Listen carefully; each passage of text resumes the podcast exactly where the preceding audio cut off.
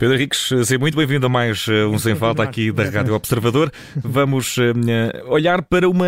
Hoje foi, convém dizer que no Sem Falta do Mundial não houve jogos no dia de hoje Exato. e que, para quem pensa que uh, vimos para aqui falar sobre nada, não vamos, porque se as equipas têm de passar fase de grupos, as equipas têm umas que passam e outras que são eliminadas. Ah, pois é, também acontece o mesmo com os árbitros, não é verdade? Pedro? Exato. Exatamente, é só, e, e, hoje é realmente o tema de destaque, porque hoje a FIFA aproveitou exatamente esta paragem um, para fazer exatamente esta triagem, que é sempre que se faz sempre, nos campeonatos da Europa, como há menos uma fase eliminar, normalmente é logo a ser a fase de grupos, aqui neste caso concreto no Mundial é no pós-oitavos de final, e portanto para aqueles um, jogos que faltam, que são oito, portanto os quatro jogos dos quartos de final, depois os dois jogos da meia-final, e depois o terceiro, quarto lugar e a final, e portanto o que a FIFA fez foi agarrar nos tais 36 árbitros que partiram à cabeça e uh, reduzir, não é bem para metade, mas quase. Portanto, a ideia aqui foi deixar 20 árbitros.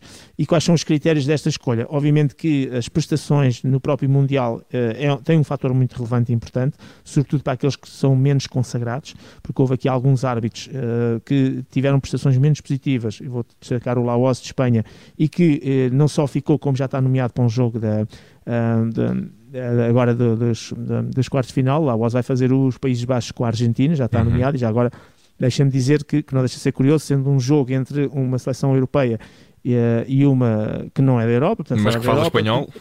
Mas, exatamente, e os argentinos, a maior parte deles também jogam cá na, na Europa, e curiosamente um, ehm, o, Mike, o, Michael Oliver, portanto o, o, inglês, também árbitro, também foi nomeado para o jogo da Croácia com o Brasil, dentro da mesma lógica, portanto sendo inglês, também vai apitar um jogo de uma seleção europeia com uma não europeia. Mas, e, mas lá está, é, é o prestígio dos, dos árbitros uh, europeus. Repara que nós partimos com, partimos com 36 árbitros, agora reduziu-se para 20, a Europa era o que tinha por cota o maior número de árbitros, tinha 11, e destes 20, 8 são da UEFA, são da Europa. Uhum. Significa que apenas 3 foram para casa. Portanto, a percentagem agora, na relação com o número de árbitros, ainda aumentou, se é que se pode dizer assim.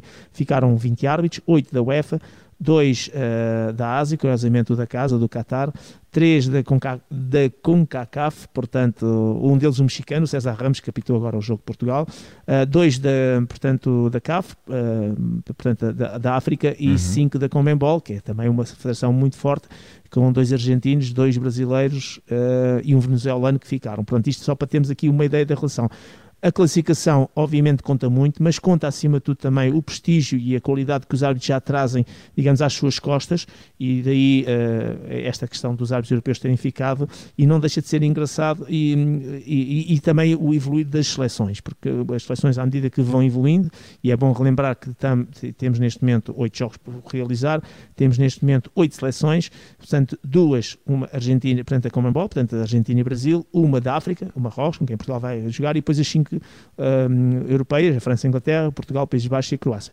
E não deixa de ser interessante que, numa lógica que seria havendo 5 em 8 seleções e a probabilidade um, de continuar mais seleções europeias, seria de se calhar ter menos árbitros europeus e mais árbitros de outras confederações para, digamos, trazer árbitros de fora. Mas não é essa a lógica que impera. Agora a qualidade tem que vir ao de cima e, obviamente, com todo o respeito, tem por, todos, por todo o planeta, por todo o mundo, mas as condições não são iguais, as competições não são iguais, a qualidade também das pessoas no desempenho da sua função, é disso que estamos a falar, não estamos a falar de seres humanos, estamos a falar no desempenho da sua função, obviamente que a UEFA uh, ganha pontos e daí estarem aqui um, oito europeus, dois de Inglaterra, um de Espanha, dois franceses, onde ficou a senhora, a Stefania Frappart continua, faz uhum. parte desse lote, e depois o Daniel Orsato, que sendo italiano é um dos claros e fortes candidatos pela sua qualidade e pelo facto de a Itália não estar na, neste campeonato do mundo, é um dos fortes candidatos a seguir o mais longe possível uhum. para aquilo que possa ser, eventualmente, as meias finais e a final. Pronto, e basicamente para, era isto hoje que, que, que também era importante para as pessoas também perceber que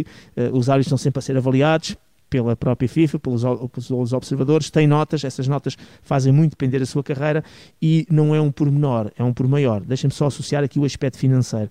Um árbitro, até uh, na fase de grupos, uh, ganhava sensivelmente 5 mil euros por cada jogo que arbitrava. Uhum. A partir da fase de grupos para a frente, uh, os árbitros passam a ganhar cerca de 10 mil euros por cada jogo que arbitram. Os árbitros assistentes ganham metade e os vídeo-árbitros na fase de grupos ganhavam 3 mil euros por cada trabalho que desempenhavam, de vídeo-arbitragem, e a partir desta fase de grupos passaram a ganhar 5 mil euros. Portanto, há aqui, eh, percebemos que o dinheiro não é o mais importante, mas percebemos também que ir para a frente, ter boas prestações, não ter tido resultados menos positivos naquilo que é o desempenho de arbitragem, uhum. também tem importância e de maneira na carteira dos árbitros, para além daquilo que é o prestígio e, obviamente, a carreira. De qualquer maneira, vamos já ter então estas nomeações do Laos e do Michael Oliver para o País Basco Argentina, para a Croácia e Brasil, e estou curioso em saber, penso que provavelmente amanhã já saberemos também quem são, quem são e quem será o árbitro uh, do Portugal-Marrocos. E uh, está feito este uh, sem falta, muito didático. Isto, quem pensa que são só as equipas a ser eliminadas do Mundial, fica também aqui a nota de que os árbitros também estão sempre à prova. Pedro Henriques, um grande abraço e até amanhã. Um grande abraço, obrigado, até amanhã.